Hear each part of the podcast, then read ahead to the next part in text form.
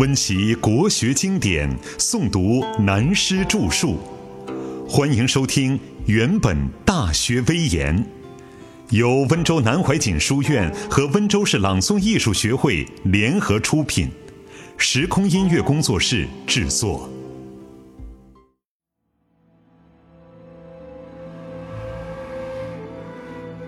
胡汉文化的另一面。现在，让我们简略地列举历史上几个事实作为说明。其一，正当司马炎称帝的西晋初期，也就是公元二七九年间，鲜卑族的戍机能攻陷凉州边区，司马炎采用王继的建议，就封匈奴族的刘渊为左部帅。其实，在这中间，历史的记载就早已说明，自汉魏以来。羌胡鲜卑降者多处之塞内诸部，其后数因愤恨杀害长吏，渐为民患。是御史郭钦曾经书奏说：“戎狄强广，立古为患，以及平吴之威，谋臣猛将之略，见袭内郡杂胡于边地，郡次夷出入之防，明先王荒服之志。”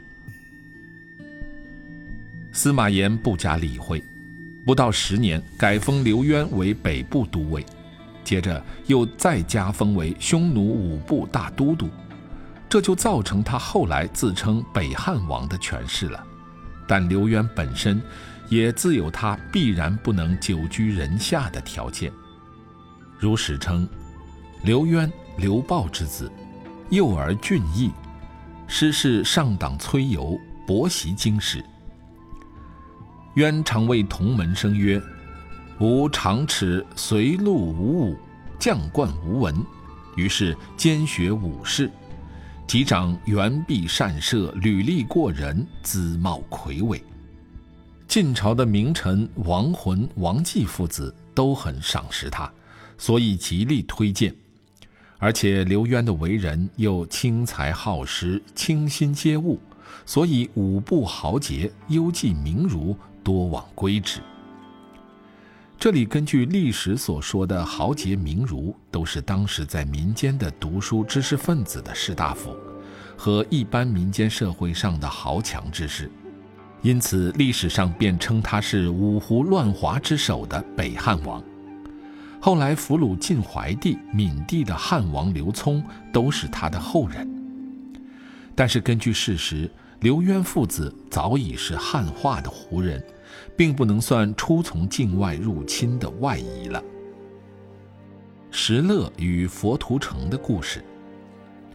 其二，在五胡十六国中最为骁勇好杀的后赵主石勒，也并非只是一个武夫，其实他也早已具有汉化的文化底子。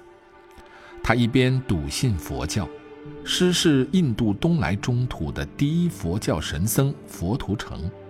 同时又喜欢学习中国的历史文化，如史称：赵主石勒谓徐光曰：“朕可方自古何等主？”对曰：“陛下神武谋略，过于汉高。”乐笑曰：“人岂不自知亲言太过？朕若遇高祖，当北面视之，与韩彭比肩；若遇光武，”当并驱中原，未知鹿死谁手。大丈夫行事已磊磊落落，如日月皎然，终不孝曹孟德、司马仲达，其人孤儿寡妇，狐媚以取天下也。从他的这一段言论来看，的确也非等闲之辈，同时也骂尽了历史上不以功德取天下的自命英雄们。却是千古名言。比起庄子所描写柳下惠的兄弟道直与孔子的对话，并无逊色，而且更是痛快淋漓。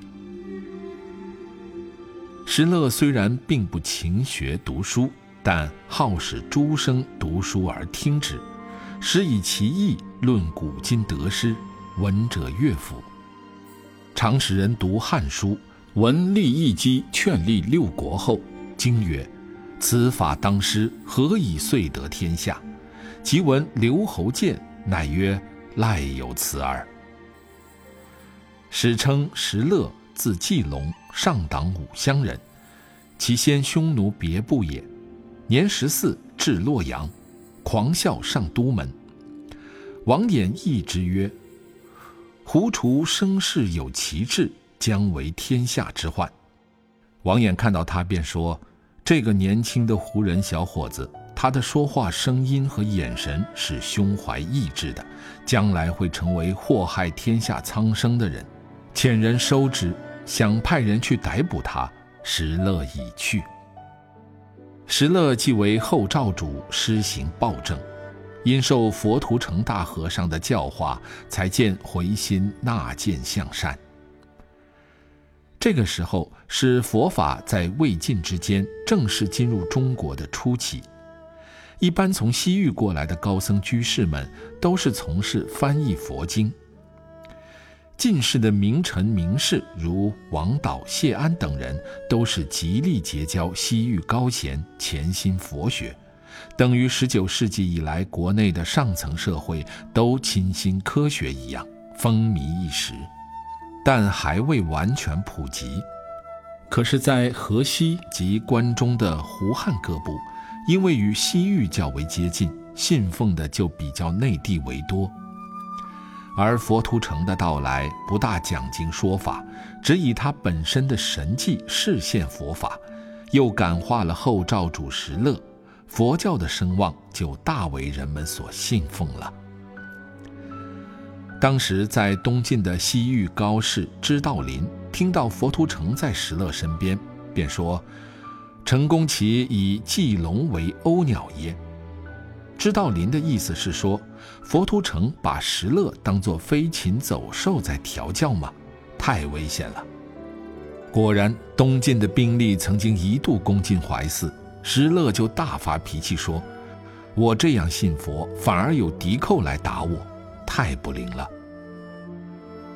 佛图澄就对他说了一段神话。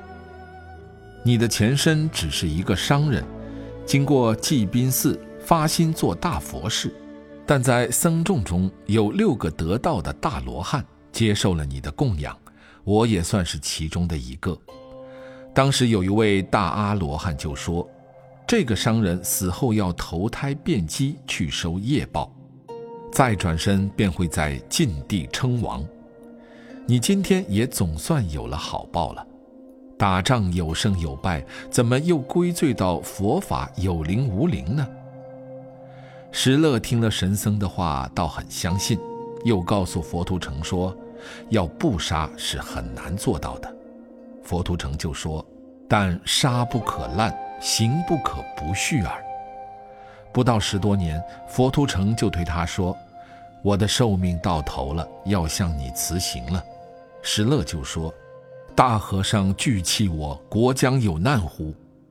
佛图澄就对他说：“出生入死，道之常也；修短分定，无由增损。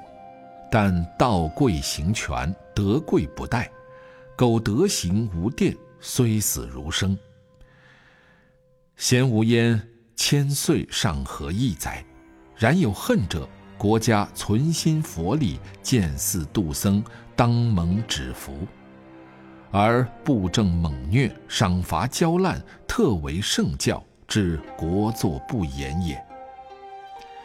石勒听了，大哭一场，抬头看看佛图澄，已经安坐而逝了。可是不久，有一个出家人从甘肃过来，说自己亲眼看见佛图澄进了潼关。石勒听了，马上命令开棺验尸，并没有遗体，只有一块石头。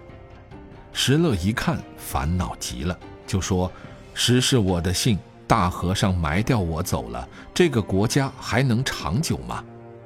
果然不久，石勒也就完了。根据神僧的传记说，佛图澄在关中度化弟子数千万人。凡居其所，国人无敢向之剃拓。每相戒曰：“莫起恶心。”大和尚知汝，其道化感悟犹如此者，大教东来至诚而胜。我们讲到这里，主题仍在说明五胡之乱后赵石勒的时代，正当公元三三零年前后，也是罗马君士坦丁大帝迁都拜占庭的时期。这时正是魏晋以来中国传统文化中的王道临沂，儒家和道家的文化精神也濒临续绝。士大夫们的文人政治体制，犹如《诗经·小雅·巧言六章》所说：“无权无勇，直为乱阶。”因此，汉化已久的五胡等种族，对于固有传统道德有关的仁义礼智信等，都视为空谈，不足重视。但从西域新兴传入中原的佛法，以慈悲为教，以戒。杀盗淫妄酒的主旨，加上宗教神灵莫佑的冠冕，反而都被胡汉人等所接受，因此而形成隋唐以后儒释道三教的文化汇流，以及后世由北魏佛教文明的兴盛，才有流传到现在的敦煌壁画、云冈龙门石窟等文物的存留，供人敬仰凭吊。这些都是历史的血泪所累积而成，我佛慈悲润泽的结果，并非是离题太远，专门介绍佛法和神僧的故事。苻坚见不到鸠摩罗什。其三，例如前秦的苻坚，他的先世便是西戎的酋长，也不能完全算是境外迁入的胡人。旧史称他雄武智略，尽有中原。史称秦王苻坚鼎盛的时期，其武力霸权以东极沧海，西并龟兹，北进沙漠为健康在外。但最后以百万之众南伐东晋，为谢安、谢玄所败，自称秦王，只有二十七年，寿命只有四十八岁。但他能重用隐居华阴的山东名士王猛，也就是与东晋的权臣桓温见面。所谓“门师而谈当世之物，旁若无人”的奇事。王猛在临死之前吩咐苻坚说：“晋虽辟处江南，然正朔相承，上下相安。沉默之后，愿勿以晋为图。”后来，苻坚自负以百万之众可以投鞭断流，南伐东晋，弄得宗室芙蓉没有办法，只好对他说：“王景略一时英杰，陛下常视比之诸葛武侯，独不记其临末之言乎？”苻坚还是不肯回心转意，终于一战而败，身死国亡，不出王猛之所料。但是苻坚也是倾心文化，尊重学者和高僧，对他们都是加以特别的礼遇，绝不自以为是，轻视文化人士。他除重用王猛，言听计从，尊如师礼之外，那时在襄阳还有一位高僧道安法师，名重一时。他是佛图澄的弟子，也就是后来南渡到庐山，建立净土宗念佛法门。影响中国千余年来各阶层社会的慧远法师的师傅，道安法师的学问和德行中外皆知，东晋朝野也很仰慕。在中国文化哲学史上所称的襄阳高士洗澡尺来见道安法师，自称四海洗澡尺，法师对说：“弥天是道安”，便是这个故事。苻坚敬仰道安，曾经送他外国金饰佛像、金缕结珠弥勒。法师每次讲经说法，便安设此像作证。但苻坚终于忍不住而攻打襄阳获胜，就亲自与道安法师见面，对左右的人说：“吾以十万师取襄阳，得一人半耳。”左右问为谁？曰：“安公一人，洗澡尺半人也。”可是苻坚南伐东晋，芙蓉请道安法师力劝，也终于不听。但他记得道安法师之后，又听说西域有高僧鸠摩罗什，道望推崇一时，就又派大将吕光率兵七万西征，要迎娶鸠摩罗什东来中国。吕光奉命西征，据说威服四十余个小国，到了龟兹以武力威胁，龟兹国王无奈，只好出让高僧鸠摩罗什。但吕光得到鸠摩罗什，回到姑臧，听说苻坚已死，他便收降了凉州牧，先自称为酒泉公，后又自称凉帝。因此，鸠摩罗什法师也在后梁吕光父子手里被凉了十多年。这个时候正是公元三九二年之际，欧洲的罗马正开始确定基督教为国教。苻坚以霸权武力派兵遣将远征西域，只为迎娶一位有道有学的高僧东来，实在是古今中外历史上极为稀奇少有的事。同时，也可知后来佛学在中国的盛行，鸠摩罗什法师对中国文化、哲学、文学上的深远影响，也是史无前例的重要事件。十多年后，西戎羌族的姚兴即位后秦称王，又派大将姚硕德伐后梁，迎请鸠摩罗什入长安，代为国师，安居于长安的逍遥园。翻译佛经三百余卷，门下弟子共襄义士的很多，据说从学的中国僧俗弟子有两三千人之多，而特别优秀突出的有七八人，例如后来史称深公说法的道生，与著《物不迁论》《般若无知论》等哲学和科学上千古名闻的僧肇，以及道融、僧瑞等，各有著述。尤其他开创用梵文的拼音原理为中国文字首创音韵字母的拼音反切方法，便是鸠摩罗什法师与他的中国弟子僧瑞、慧观、慧眼等的功劳。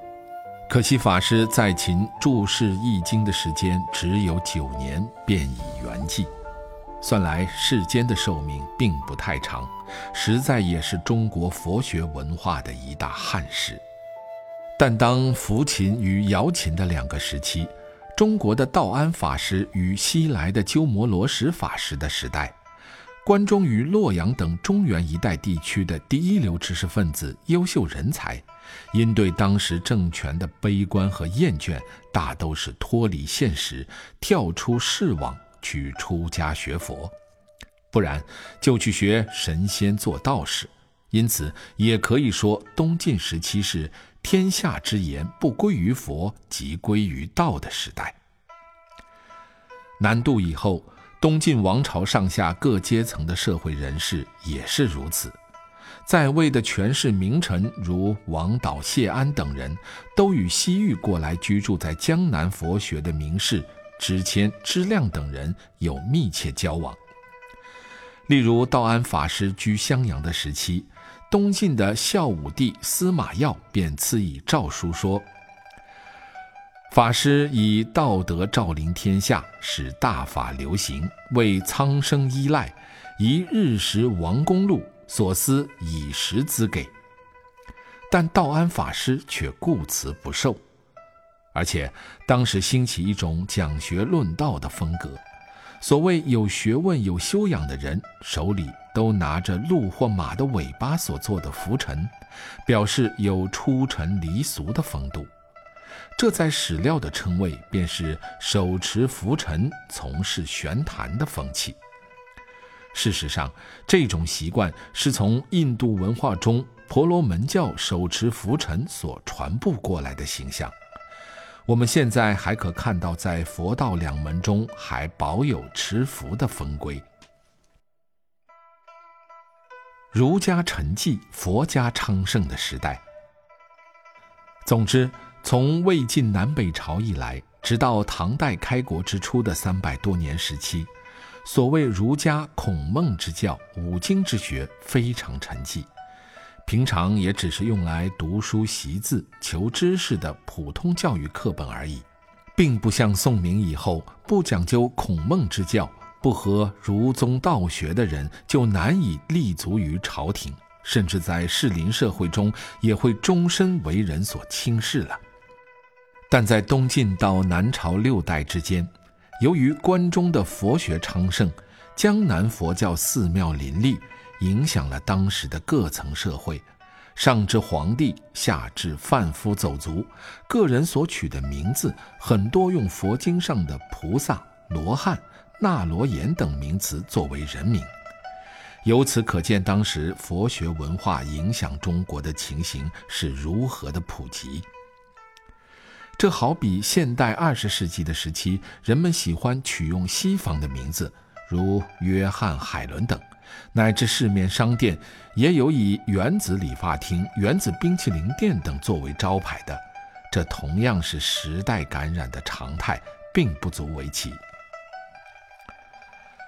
可正如曾子所说的：“言备而出者，亦备而入。”到了公元四四零年间，北魏拓跋氏兴起，江北统一，南北朝对立的形势从此开始。北魏朝野后来也受佛教文化的影响，历代陆续建造佛寺三万余所，剃度出家僧尼达二百万之多，声势之隆。更过于南朝四百八十寺多少楼台烟雨中的情况，但在五世纪间，北魏的皇帝太武帝涛，因受笃信道教的大臣崔浩所影响，崇拜道士寇谦之，便做出使佛道两教相争的大事，也就是中国宗教史上佛教受到所谓三武一宗之难的第一遭。同时，也是中国本有文化意识史上自相斗争的大事之一。据史料所载，宣告朱镇将军刺史，诸有浮屠形象及一切佛经，皆击破焚烧。沙门吴少长悉坑之，但太子素好佛法，屡见不听，乃缓宣诏书，使远近欲闻之，得各为记。沙门多亡密豁免，收藏经像，唯塔庙在未尽者，无复结疑。换言之，三万多幢佛寺都被摧毁了，也真是一场破坏性的壮举。